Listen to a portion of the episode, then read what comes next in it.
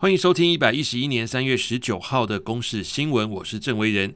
美国总统拜登和中国国家主席习近平进行视讯通话，两人对谈近两个小时。中国央视报道表示，习近平在对话时强调，中美关系尚未走出困境，台湾问题若处理不好，将会造成重大影响。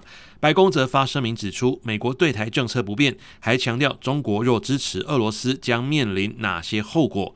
桃园芦竹美孚仓储起火闷烧多日，十七号傍晚处理残火完毕。不过十八号美孚在清理火场时，可能因为堆积物翻动，晚间六楼墙面又复燃。留在现场警戒的消防人员立刻出动灌救，顺利守住柴油槽，控制火势。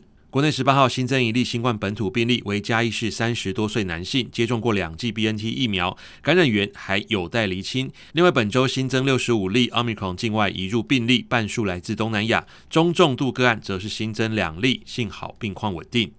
以上是三月十九号公示为您提供的新闻。